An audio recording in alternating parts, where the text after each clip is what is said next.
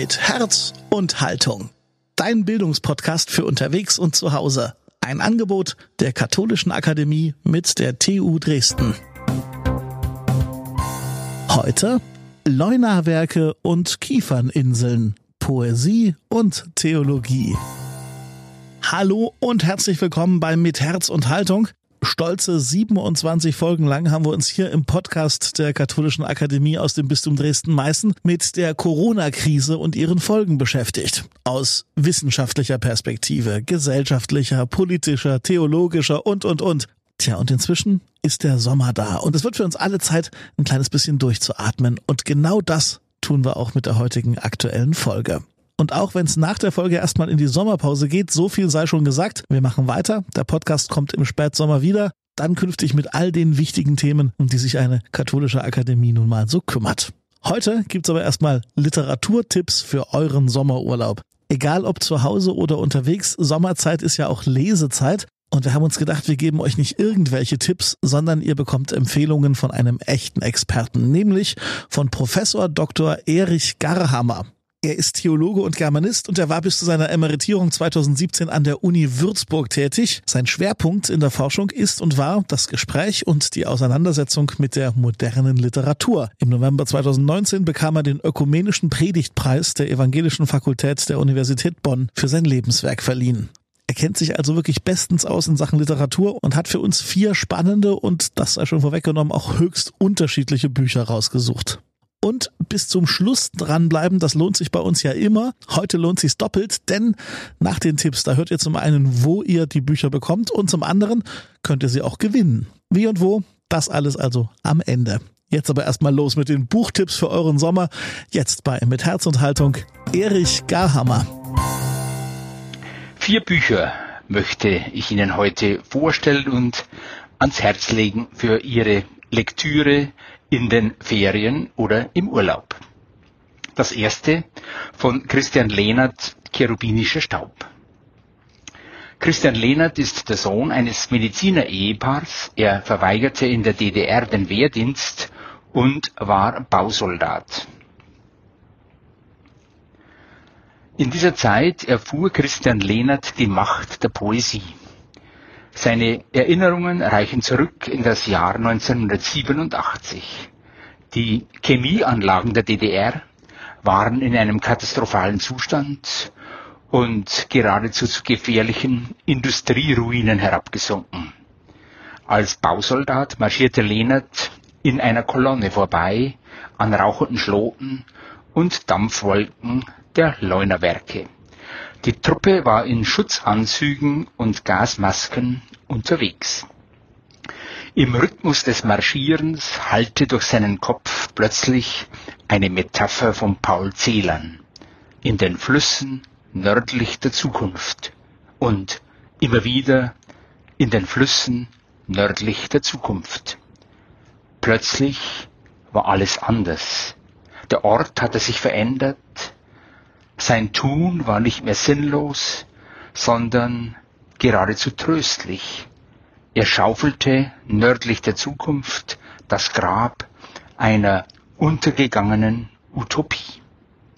So hörte und deutete er das Bild nördlich der Zukunft. Die Metapher reichte allerdings weiter als seine Angst und seine Ohnmacht.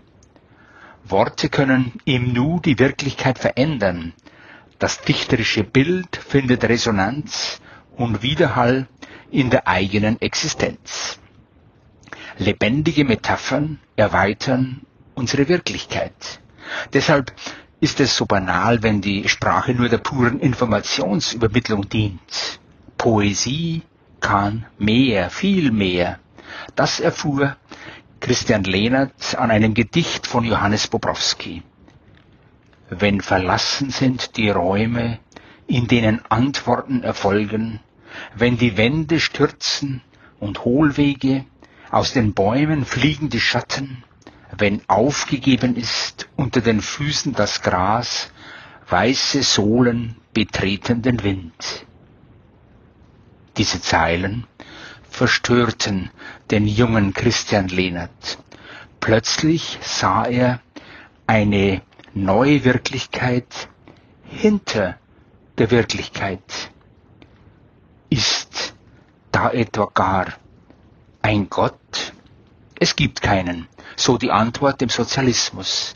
Und so machte er sich auf die Suche. Er bittet um die Konfirmation, ohne zu wissen, was das ist. Die Lektüre der Bibel, von Nietzsches Zarathustra und von Rolf Baros die Alternative spielten ihm eine neue Welt zu. Die Welt des Glaubens und der Kirche.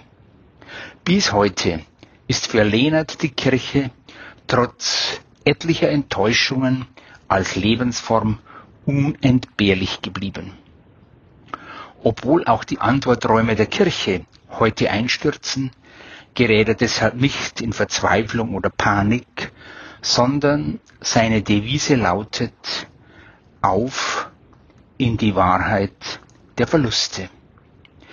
In dem Gedichtband Cherubinischer Staub von 2018 steht eine Widmung an Jakob Böhme. Wo du nur hinsiehst, da ist Gott.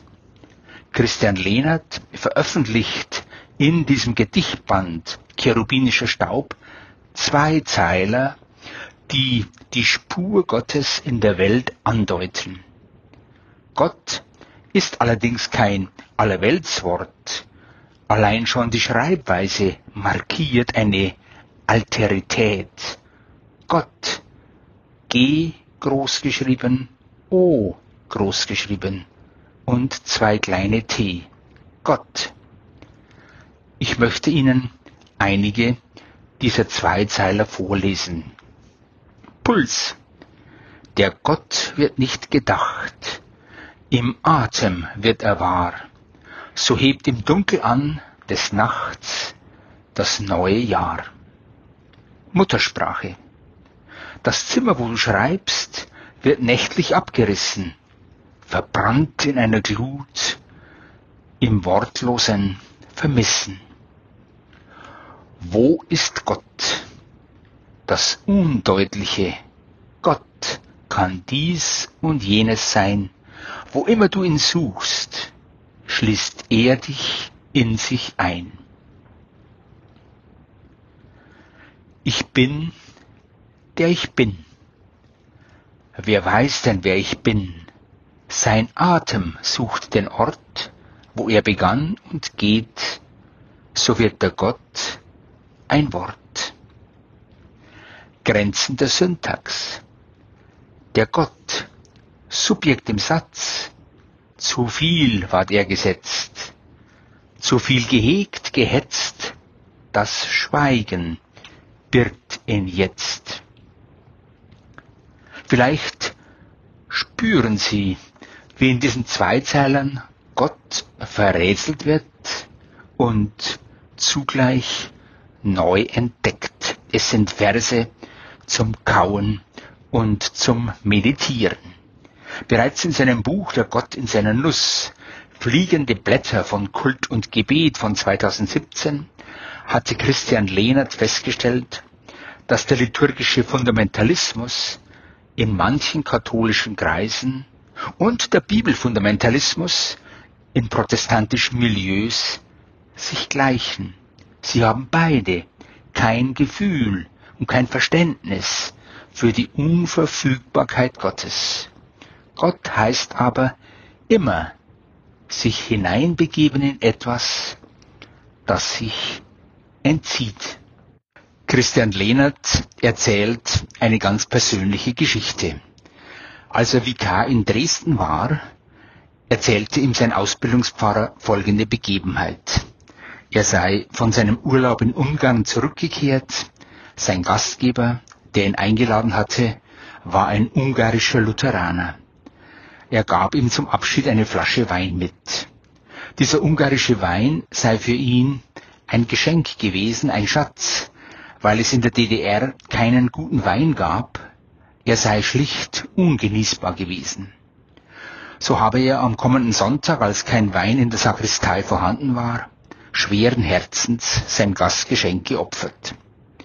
Der Pfarrer wunderte sich allerdings über die Unruhe der Kommunizierenden. Es wurde gehustet, geräuspert, geflüstert. Dem Küster, dem er zuletzt das Abendmahl reichte, verzog es das Gesicht. Dann war der Pfarrer selbst dran, nahm einen Schluck aus dem Kelch und verstand sofort, was los war. Es handelte sich nicht um einen edlen Tropfen Wein, sondern um einen harten Pflaumenschnaps, selbst gebrannt, geschätzt 70 Prozent Alkohol. Sein Gastgeber hatte die Weinflasche mit Schnaps gefüllt. Für Lehnert ein Symbol für religiöses Sprechen, für das hochprozentige Reden über Gott und die Reaktion der Menschen. Sie verdrehen die Augen und verziehen den Mund. Am Grund religiöser Rede liegt nicht die Gewissheit von Aussagen, nicht die Sicherheit von Dogmen oder Bekenntnissen. Am Grund religiöser Rede liegt eine Ungewissheit.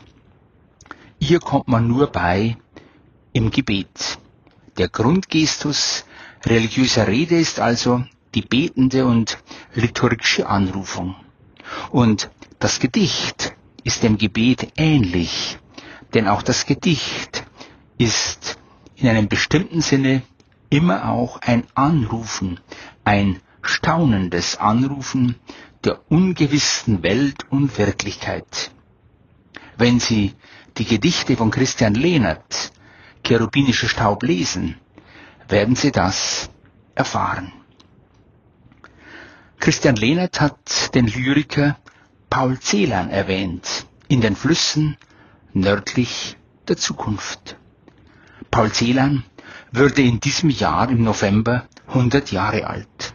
Deshalb möchte ich auf seine Briefe verweisen, die Barbara Wiedemann herausgegeben hat unter dem Titel Etwas ganz und gar Persönliches, Briefe 1934 bis 1970. Paul Celan hat etwas Schreckliches durchgemacht.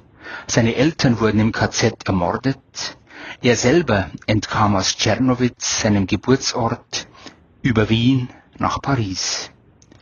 In den 60er Jahren wurde er mit dem Vorwurf konfrontiert, seine Gedichte seien Plagiate des Lyrikers Ivan Goll, bei dem er Sekretär war.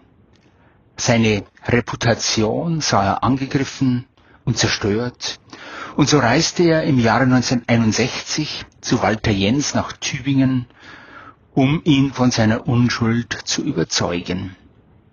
Einen Tag später, am 29. Januar 1961, schrieb er in Paris sein Gedicht Tübingen, Jänner. Käme käme ein Mensch, käme ein Mensch zur Welt heute mit dem Lichtbart der Patriarchen. Er dürfte, spräche von dieser Zeit, er dürfte nur lallen und lallen, immer, immer zu zu, Palaksch, Palaksch. Dieses scheinbar unverständliche Gedicht hat also ein genaues Datum, und einen ganz konkreten Anlass. Den Besuch bei Walter Jens in Tübingen, der Paul Celan überreden wollte, die ganze Plagiatsaffäre nicht so dramatisch zu nehmen. Celan aber sah sich ganz in der Situation des psychisch kranken Hölderlin. Dieser lebte ab 1807 beim Schreiner-Ehepaar Zimmer im Turmzimmer am Neckar und stieß immer wieder die Wörter Palaksch, Palaksch aus. Wie enttäuscht Paul Celan vom Besuch bei Walter Jens war, beschreibt er in seinem Brief am 19. Mai 1961. Darin klingt noch einmal an, dass Walter Jens ihn davon überzeugen wollte, dass doch jede Poesie von Anleihen lebe und auf Archetypen zurückgreife, die weit zurückreichten. Celan widersprach heftig. Seine Gedichte seien weder Entlehnung noch bloße Metapher. Es gebe zwar den Einfluss Trakels, Rilkes und Georges in seiner Poesie, aber bei ihm verhalte es sich anders. Die Todesfuge sei kein bloßes Gedicht, sondern eine Grabschrift, ein Grab für die ermordeten Juden. Wer über die Todesfuge bloß ästhetisieren schreibe, der schände die Gräber. Und Celan unterschrieb seinen Brief an Walter Jens sarkastisch mit Ihr unter die Büchnerpreisträger geratener Altmetaphernhändler Paul Celan. Wenn Sie Paul Celan zu seinem hundertsten Geburtstag begegnen möchten, lesen Sie seine Briefe. Persönlich begegnen können Sie auch dem Schriftsteller Navid Kermani in seinem Redenband Morgen ist da. Kermani hat hier seine Reden zusammengefasst. Zu diesen persönlichsten Reden in dem Band gehört seine Ansprache zum Tod seines Vaters Javad Kermani. Er erzählt von dessen Freundschaft zu einem Lamm, das ihm in seiner Kindheit bis in die Schule folgte. Eines Tages fehlte dieses Lamm, es war geschlachtet worden, der Kleine war untröstlich. Und obwohl sein Vater im späteren Leben durchaus auch andere Züge hervorkehren konnte, glich er sich am Schluss immer mehr einem Lamm an. Er wurde demütig und dankbar. Seinen Kindern lernte er Barmherzigkeit gegenüber anderen und Gottvertrauen für sich selbst. Gott sei Dank wurde zu seinem wichtigsten Satz. Im Koran werden die Ungläubigen wörtlich die Undankbaren genannt. Glaube im Islam ist im Kern nichts anderes als Dankbarkeit, Schokr. Die Ungläubigen sind die, die gegenüber dem Glück der Liebe, den Schönheiten der Natur und des Lebens taub, blind und stumm sind. Dankbarkeit ist der Grundausdruck eines religiösen Menschen. Diesen Dank hat Navid Kermani in seiner Rede vor dem Bundestag so formuliert. Im Namen der Muslime, die in Deutschland Rechte genießen, die zu unserer Beschämung Christen in vielen islamischen Ländern heute verwehrt sind, im Namen also auch meiner frommen Eltern und einer inzwischen 26-köpfigen Einwandererfamilie, möchte ich sagen und mich dabei auch wenigstens symbolisch verbeugen, danke Deutschland. Dankbarkeit schließt Kritik nicht aus, aber Dankbarkeit macht das eigene Leben reicher. Diese Haltung grundiert die Reden von Navid Kermani. Und diese Dankbarkeit schließt auch seinen Buchhändler im Eigelsteinviertel in Köln ein. Immer bestellte Kermani bei ihm, einem Türken, der nach fast 30 Jahren immer noch nicht richtig Deutsch sprach, seine Bücher. Dieser antwortete nach jeder Bestellung, Morgen ist da, morgen ist da. Der Satz gibt den Redenbuch seinen Titel und dem Buchhändler Ömer Özerturgut ein würdiges Gedenken. Ein wunderbares Buch, dieser Redenband von Navid Kermani. Zum Abschluss möchte ich Ihnen den Roman von Marion Poschmann Die Kieferninseln empfehlen. Diesem Roman ist ein Motto von Matsua Basho vorangestellt. Willst du etwas über Kiefern wissen? Geh zu den Kiefern. Das volle, ganze Zitat lautet, Geh zur Kiefer, wenn du etwas über Kiefern lernen willst, oder zum Bambus, wenn du etwas über Bambus lernen willst. Und wenn du das tust, musst du von der Beschäftigung mit dir selbst ablassen, sonst drängst du dich dem Gegenstand auf und lernst nichts. Dein Gedicht entsteht von selbst, wenn du und der Gegenstand eins werden, wenn du tief in ihn eingetaucht bist um darin etwas wie ein verborgenes Schimmern zu sehen. Wie gut dein Gedicht immer formuliert sein mag, wenn dein Gefühl nicht natürlich ist, wenn der Gegenstand und du selbst getrennt bleiben, dann ist dein Gedicht keine wahre Dichtung, sondern deine subjektive Fälschung. Man geht nicht zu weit, wenn man behauptet, dass dieses Motto von Matsuo Basho auch die Poetik von Marion Poschmann charakterisiert. Der Held des Romans Die Kieferninseln, Gilbert Sylvester, fühlt sich von seiner Frau betrogen. So fasst er über Nacht den Entschluss, nach Japan zu reisen. Diese Reise aber wird zur Pilgerfahrt. Er begegnet sich selber wie noch nie in seinem Leben. Und er lernt, nachdem er dort einem potenziellen Selbstmörder begegnet, es gibt nicht nur den äußeren Selbstmord, es gibt auch den inneren, wenn man sich nicht weiterentwickelt, stehen bleibt in seinem Leben. Und so begegnet er seiner Anima auf unterschiedlichste Weise.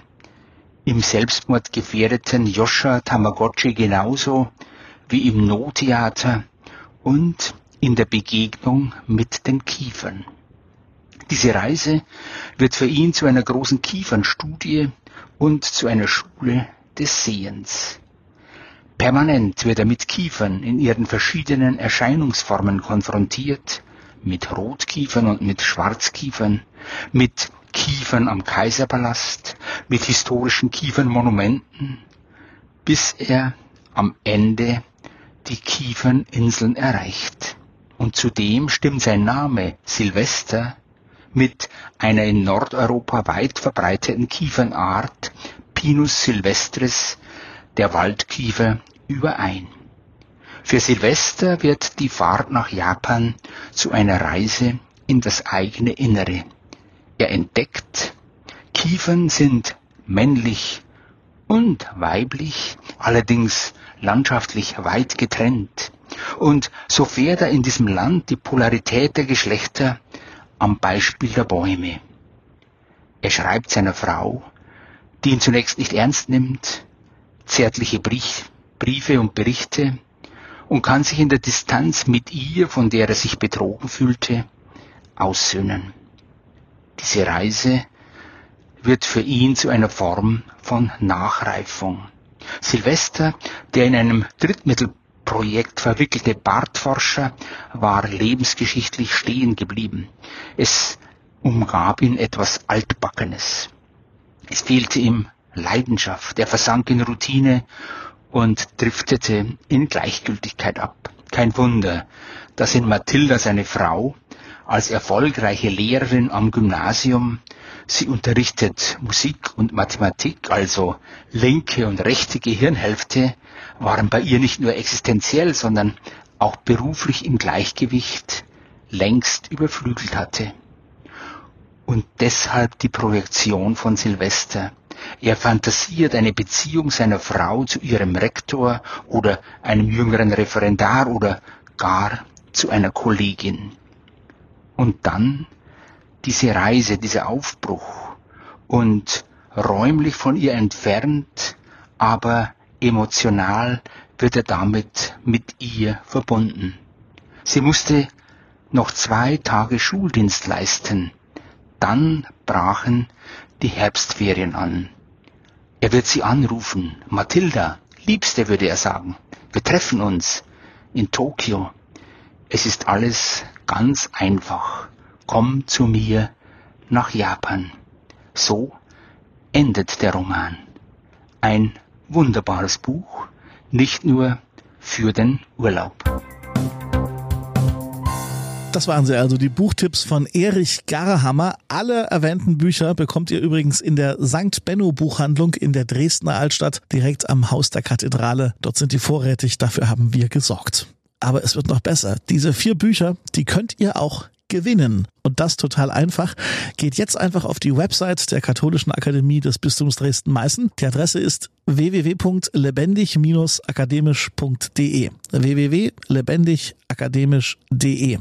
Dort meldet ihr euch für das Gewinnspiel an und schon seid ihr im Lostopf. Zum Ende der sächsischen Sommerferien entscheidet dann eine Glücksfee per Los, wer die Bücher bekommt. Einsendeschluss ist der 28. August 2020. Tja, und das war's erstmal mit dem Podcast aus der Katholischen Akademie. Das war quasi Staffel 1 mit ganz viel Input rund um die Corona-Krise. Ich habe schon angekündigt, wir machen eine kleine Sommerpause, aber kommen dann wieder. Künftig nicht mehr nur mit dem Schwerpunkt Corona, sondern zu allen wichtigen Themen aus den Arbeitsfeldern der Akademie. Wenn ihr Tipps und Anregungen habt, was wir anders oder besser machen können oder was ihr gerne mal hören wollt, dann bitte her damit.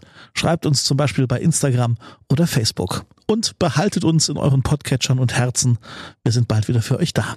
Das Podcast-Team der Katholischen Akademie des Bistums Dresden-Meißen, das waren und sind Mona Plitt, Thomas Arnold, Karin Wollschläger, Jonas Lietz, Dennis Schmelter und Chantal Avassi. Mein Name ist Daniel Heinze. Ich sag Tschüss, viel Glück beim Gewinnspiel, schönen Sommer und bis bald.